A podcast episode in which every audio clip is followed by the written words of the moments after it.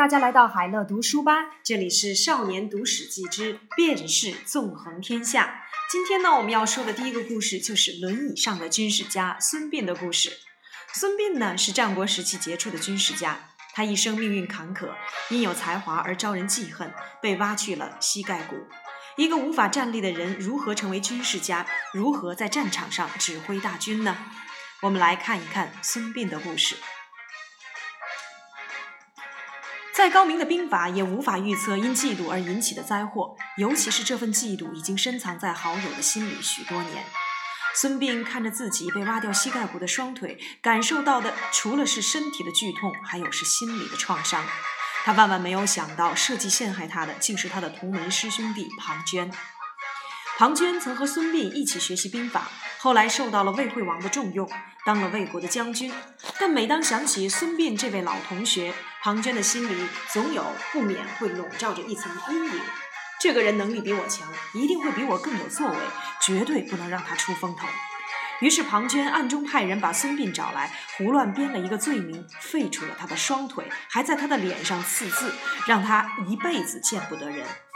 孙膑一向努力学习兵法，这次应师兄之邀，原本以为能够有施展双手的机会，哪晓得一到魏国就残了双腿。看着自己残缺的双腿，孙膑不知道未来的人生道路该怎样走下去。一个连站都站不好的人，如何成为军事家？又如何在战场上指挥大军？孙膑惶恐至极，过去辛苦所学的兵法，是否将付诸东流，从此毫无用武之地呢？孙膑其实是名门的后代，他的先祖孙武是春秋时期的名将，在历史上非常的有名。孙武是齐国人，因擅长兵法而被吴王阖闾接见。阖闾问：“你写的十三篇兵书我都看过了，可以布个小阵让我看看吗？”孙武说：“可以。”阖闾说：“可以用女人来布阵吗？”这是吴王阖闾故意给孙武出的难题，没想到孙武还是回答：“可以。”阖闾想去看一看孙武如何办到，于是命人叫来宫中美女一百八十人。孙武将这些宫女编成了两个小队，让吴王宠爱的两个姬妾当小队长，还让他们拿着戟，说：“你们都知道自己的心脏左右手和后背的位置吗？”宫女们说：“知道。”孙武说：“当我说向前，你们就朝自己心脏所对的方向进行。”说向左就朝自己左手的方向移动，说向右就朝自己右手的方向移动，说向后就转过身去朝背后的方向移动。都听懂了吗？宫女们都说听懂了。命令既已下达，孙武便摆出了处罚的刑具，把先前说过的话反复说了几遍。接着，孙武命令鼓队敲鼓向右，只见宫女们嘻嘻哈哈的笑了起来。孙武说。没把话说清楚，让大家不熟悉命令，这是将领的错。孙武把先前的约定又重新讲了一遍，然后击鼓命令队伍向左。宫女们仍是嬉笑不止。孙武说：“没把话说清楚，让大家不熟悉命令，这是将领的错。但规则都已经讲明，还不照着做，这就是士兵的过错。”于是孙武下令斩杀两个小队长。吴王在台上眼看爱妾就要被斩，惊慌的不得了，赶紧派人对孙武说：“寡人已经知道将军会用兵了，没有这两个美人，寡人食不知味。希望将军能够让他们活着。”孙武回答：“臣下被任命为将领，正在指挥部队，君主的话可以不必完全听从。”于是孙武斩杀了两个小队长，并把他们的脑袋捧给大家看。接着，孙武任命其他的宫女担任队长，然后再次击鼓布阵。只见这些宫女，不论向左、向右、向前、向后，跪下、站起，所有动作都合乎规矩，没有人敢出声。孙武派人向吴王回报，部队已经训练好，请大王检阅。您现在要怎么用这些人都可以，就算要他们赴汤蹈火都没有问题。吴王说：“请将军回馆舍休息吧，寡人不想看了。”孙武忍不住说道。大王只喜欢我的兵书，却不懂得运用兵法的精髓。经历了这件事情，阖闾知道孙武的确善于用兵，就把部队真的交给了他。吴王之所以能够打败西邻的强大楚国，攻克楚国的成都，又向北威震齐国和鲁国，在诸侯中声名显赫，主要靠的就是孙武善于用兵。孙膑出生时已经是战国时期，跟春秋时期一样，战国时期的各国也是交相征伐，而且更加频繁。或许是先祖孙武在孙膑的生命里留下的基因，孙膑很有军事天分，并且希望自己能够如同孙武那样成为一个伟大的军事家。但是这个梦想却即将破灭，因为他被同学陷害，失去了膝盖骨。孙膑遭受了一生当中最大的打击，不过老天仍然给了他一个机会。齐国的使者来到了魏国的首都大梁，孙膑以罪犯的身份私下求见，游说齐国使者。齐国使者与孙膑交谈之后，认为孙膑是一个奇才，于是偷偷的把他载回了齐国。齐国大将田忌很欣赏孙膑，以礼相待。当时田忌和齐国的中公子经常赛马赌钱，孙膑发现了那些马的脚力都差不多，但又可以分为上中下三等。就对田忌说：“您尽可以大把大把的下注，我有办法让您赢。”田忌采纳了他的建议，与齐威王和周公子约定以千金作为赛马的赌注。到了比赛时，孙膑对田忌说：“请您用下等马跟他们的上等马比，用上等马跟他们的中等马比，用中等马跟他们的下等马比。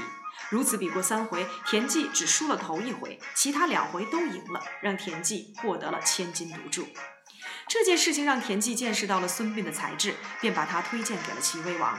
齐威王向孙膑请教兵法，接着就拜他为军师。后来魏国攻打赵国，赵国危急，向齐国求助。齐威王想派孙膑为将，带兵前去解救。孙膑推辞道：“受过刑罚的人不宜当将领。”齐威王改派田忌当将领，任命孙膑为军师，让他坐在有车棚和布帘的车子里，专门为主帅出谋划策。田忌想带兵直接去赵国解围，孙膑却说想把一团乱的东西解开，不能东拉西扯，在一旁劝架也不能劝着劝着就掺和进去，应避实就虚，出其不意。一旦形势产生了变化，问题自然就会解决。魏国现在去攻打赵国，精锐的部队都在前线，国都里只剩下了老弱病残。您不妨带兵直接攻打魏国的首都大梁，占据他们的交通要道，袭击他们的弱点。那么魏国的精锐部队一定会从赵国回来救援。这样一来，我们不但能够解赵国之危，也能够让魏国疲于奔命。田忌听从了孙膑的建议，改攻魏国国都。魏国大军果然从赵国的国都邯郸撤军，连夜赶回。齐国的部队在桂林大败了魏国的部队。围魏救赵后的第十三年，魏国和赵国合攻韩国，韩国向齐国告急，请求救援。齐国派田忌带兵前往，直攻魏国的首都大梁。魏国将领庞涓一听到了这个消息，立刻从韩国赶回来阻拦，而齐军已经越过了魏国边境，向西挺进。孙膑对田忌说：“魏国部队向来勇猛强悍，不把齐军看在眼里，而齐军部队又是以胆怯出名，所以会打仗的人必须懂得利用这种形势，从中取利。根据兵法，每天赶一百里路去和敌人争利的，要折损自己的前锋主将；每天折五十里路的，只有一半的士兵到得了目的地。就让魏军赶着来找我们吧。”请您下令，让我军部队在进入魏国的第一天造十万个灶来做饭，第二天减为五万，第三天减为三万。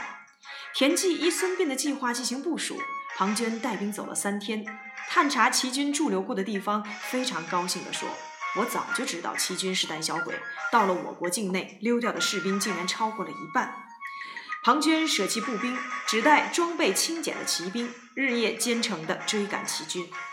孙膑估算庞涓的行程，推算出他到达了马陵的时间。想起庞涓，孙膑不禁摸了摸自己残废的双腿。十多年过去了，伤口早已愈合，但每当想起这件事，孙膑便会心痛不已。自从那次被庞涓破坏后，他就不再用本名，改称自己为膑。膑即膝盖骨，又指挖掉膝盖骨的刑罚。他以这个字为名，就是要自己牢牢记住心中的痛。现在复仇的机会来了。马陵这个地方道路狭窄，两旁障碍又多，大可设下埋伏。孙膑叫人把一棵大树的树皮刮掉，在白白的树干上写下了一行字：“庞涓死在这棵树下。”又命令齐军善于射箭的弓箭手藏匿在道路两旁，并下令天黑以后，只要见有人点火，就立刻放箭。夜里，庞涓果然带兵来到了马陵。经过了这棵树下时，他见到了瓜皮的树上似乎写着什么，便叫人点燃火把，想借火光看个清楚。他还没读完树上所写的那句话，只听嗖嗖的冷箭声响起，齐国伏军万箭齐发，一时间魏军反应不及，阵脚大乱。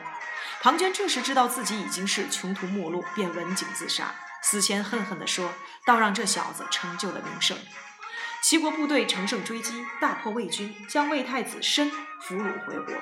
这场马陵之战让天下人都知道了孙膑的大名，也使他的兵书流传于后世。三分钟读历史关键。对司马迁而言，孙膑是个意义重大的人物。当司马迁遭受宫刑，不愿苟活在世时，是孙膑这类人物的奋斗故事激励了他，让他勇敢地活了下来，最后完成了《史记》的写作。在中国，孙武号称兵圣，孙膑号称兵学亚圣。然而，在以前，只有孙武有《孙子兵法》问世，却不见孙膑所写的兵书流传，以致后来有不少人怀疑战国时期是否真的有孙膑这个人。直到一九七四年，孙膑兵法的简书在山东临沂银雀山汉墓出土，孙膑的真实性才得到了真实的明确。不过，就算历史上真有孙膑这个人，也不能说司马迁所写的孙膑的故事就全部是事实。就像庞涓在死前说：“倒让这小子成就了名声。”当时兵荒马乱，万卷齐发，司马迁若非具有神通，怎么能知道一个将死的人所说的话呢？写历史很多时候要靠想象，只不过这些想象是照着事理的发展来铺排，因此也算是言之有理。词语收藏夹：一围魏救赵。这句成语出自孙膑运用兵法的故事，后来引申为打击对手后方，让对方撤退。